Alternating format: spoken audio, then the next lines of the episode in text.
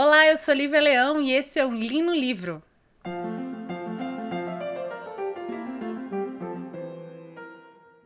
Então, dando continuidade ao especial é, Joe Hill com seu livro Tempo Estranho, coletânea de quatro contos do Joe Hill. Esse aqui é o segundo conto, o terceiro conto do livro, mas é o segundo conto que eu li no livro. O nome do, do, conto hoje é Nas Alturas. E se você quer saber um pouquinho mais sobre o Joe Hill em si, volte um episódio que no primeiro episódio desse especial, entre aspas, eu destrinchei mais sobre a vida do autor e sobre a obra dele. Então vamos diretamente hoje para o conto. O conto é resumidamente, assim, para quem não quer spoiler, vai falar sobre o Aubrey, que é um rapaz de 23, 24 anos, que teve uma grande amiga, a June, que faleceu recentemente de câncer. E por causa disso, ele, a Harriet e outros dois amigos da June resolveram, prometeram para ela fazer várias loucuras que ela, infelizmente, devido ao falecimento precoce, não poderá fazer. A primeira delas é saltar de paraquedas. Porém, o que acontece é que durante o salto, o Aubrey não quer mais saltar porque Adivinha, o Aubrey tem medo de altura, né? E me parece uma excelente ideia alguém que tem medo de altura e saltar de paraquedas, mas enfim. O Aubrey, ele é, resolve não saltar, mas dá uma pane no, no avião que ele tá e ele precisa saltar.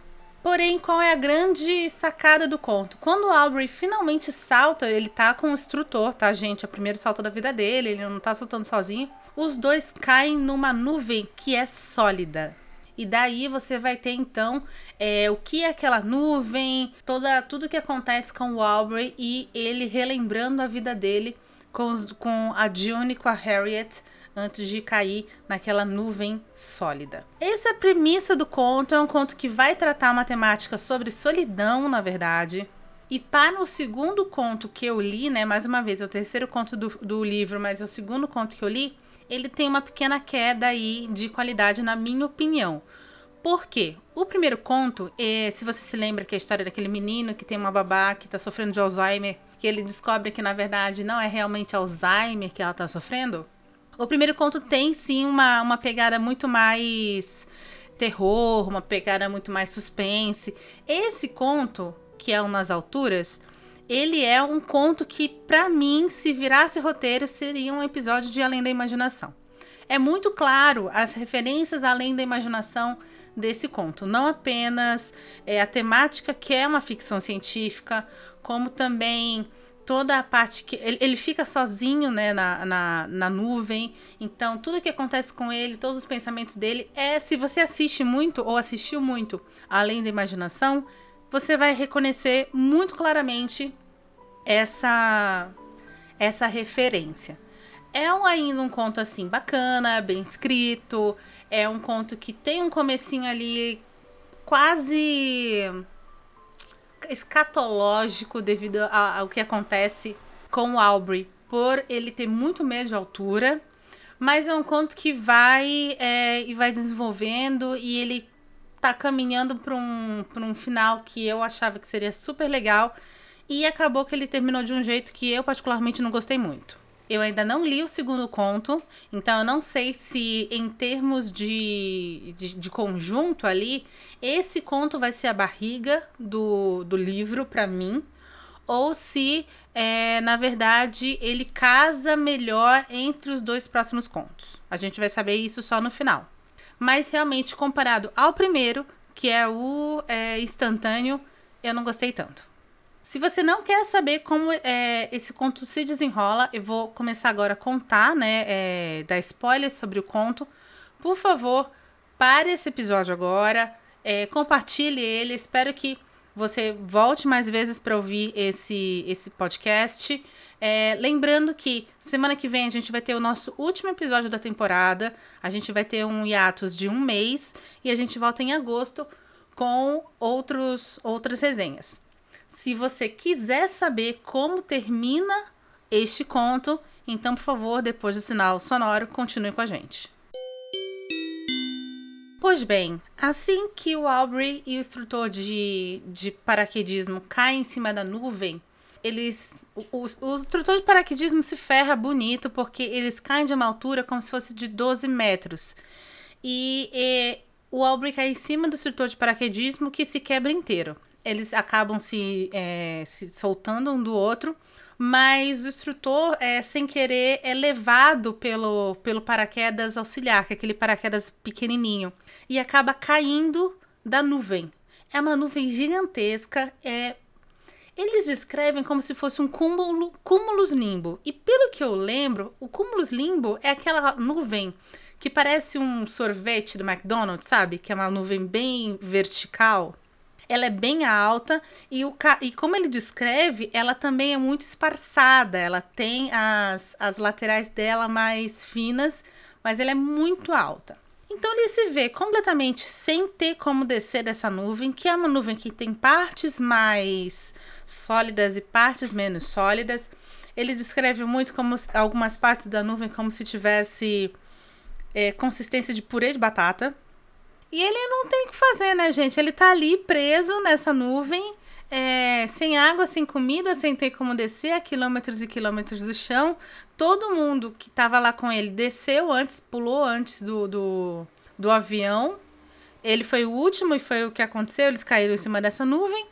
E é isso. Então ele não tem muito o que fazer. Então ele fica nesse, nesse local é, e a gente tem aqueles estágios muito claros de uma, de, um, de, um, de uma história onde o protagonista se encontra num local onde ele nunca não, não conhece. No primeiro momento, ele vai explorar o local, então você tem toda uma descrição sobre o tempo que ele demora circundando a nuvem, né?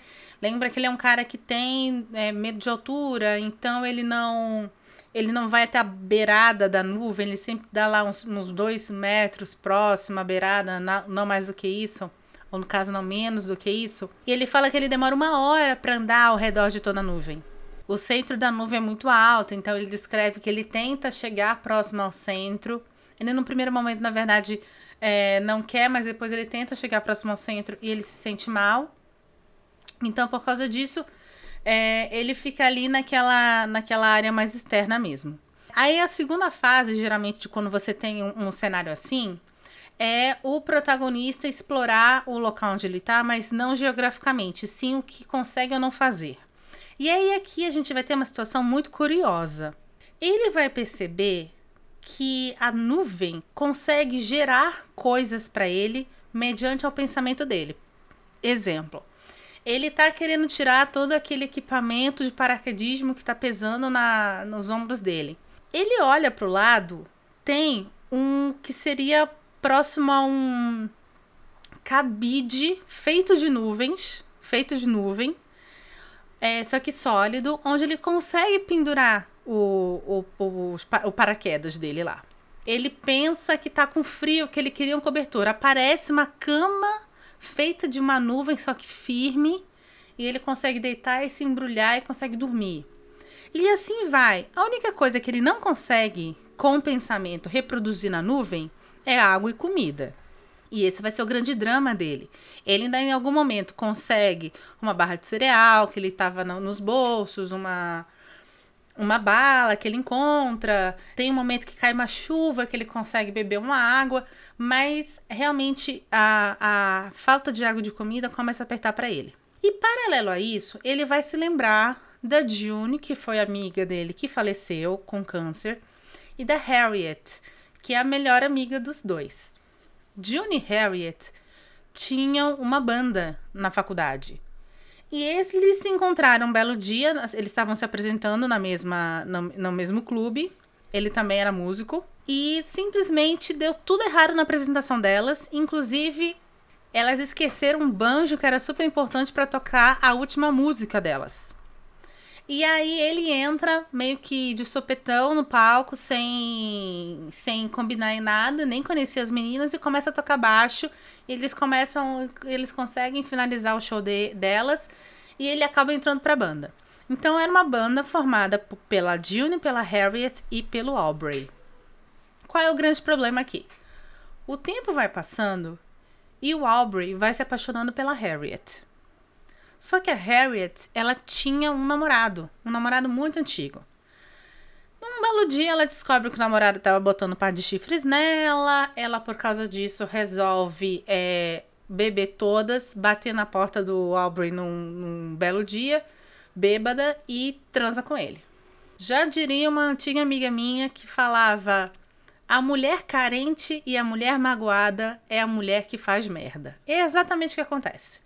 Porque no dia seguinte bate aquele meia-culpa, ela não quer nada com ele, mas o Aubrey se apaixona perdidamente pela Harriet e fica ali aquela situação toda super desconfortável e tal.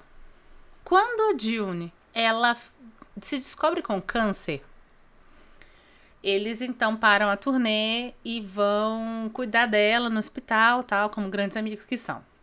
Um belo dia, já no final da, da do processo do, da, da, doença, a Harriet sai com, com os irmãos da June para comprar doces, essas coisas, enfim, ela não tá lá. E a Harriet, a, a, a June vai conversar com a Aubrey sobre a Harriet. E fala para ele desistir, que ela não gosta dele, não sei o quê, que aquilo foi um erro, que é, ela, ela se arrepende muito, mas ela não queria perder a amizade dele, não queria. E tal, enfim, dá aquele conselho de amiga, né? Na, na hora da morte, falando assim, amigo, segue em frente, isso daí não vai rolar. O que acontece com o Aubrey no momento que ele tá nessa nuvem é que quando ele repensa tudo, toda essa situação, o Aubrey ele percebe uma, uma situação, um, um, um ponto de vista que é muito louco para um autor masculino, um autor, né? É, o, até onde eu sei, o Joe Hill é, é hétero cis, é, conseguir escrever. Ele percebe que por mais que a gente leia ele e ele aparente ser um cara super bacana, um cara super legal, ele na verdade percebe que desde o começo ele se impôs àquelas duas garotas. Quando deu problema na apresentação delas, elas não pediram para ele ir lá e salvá-las. Ele foi e se introduziu no meio do palco sem perguntar para elas o que elas queriam. Ele foi e se impôs dentro da banda sem perguntar se elas, se elas queriam ele lá. E mais ainda, Agora ele estava é, impondo os sentimentos dele para Harriet, que na verdade só queria uma transa bêbada. E ele mesmo, isso é muito louco, porque isso é escrito claramente no, no, no, no conto. Então, assim, ele começa a perceber que quando a June chega com ele e fala: Mano, segue a sua vida porque não vai rolar. Ela não faz isso porque ela se importa com o Aubrey. Ela faz isso porque ela se importa com a Harriet. E ela sabe que a Harriet não vai conseguir sozinha falar pro Aubrey, cara, desculpa, mas o que aconteceu, aconteceu porque eu tava bêbada, porque eu tava carente. Isso tira o fato que foi escroto da, da, da Harriet fazer? Não, gente. Eu, particularmente, acho que a Harriet foi muito escrota nesse momento, tá? Se você tá com problema com seu mina ou com sua mina, vai resolver sozinho, sabe? Não envolve uma terceira pessoa na história, como ela fez. Mas mesmo assim, ele tem esta noção de que, na verdade, ele se impôs a elas e que não existia um real ressentimento delas para com ele de amizade. E aí ele tem uma noção da sua solidão dentro daquela situação. Porque ele tem a noção da solidão dele na vida e não só numa nuvem a voar, a lá Dragon Ball, entendeu? E aí é muito louco, porque paralelo a isso, a a nuvem, ela meio que lê os pensamentos dele. E aí os pensamentos dele vão vindo e ela vai criando coisas, né, baseada nos pensamentos dele. Até que em um determinado momento ela cria um palácio gigante, onde dentro desse palácio tem uma Harriet feita de nuvem. E é nesse momento que ele chega à, total compreensão da sua solidão e abraça essa Harriet, porque na cabeça dele é tudo que resta a ele. Um homem que está prestes a morrer até.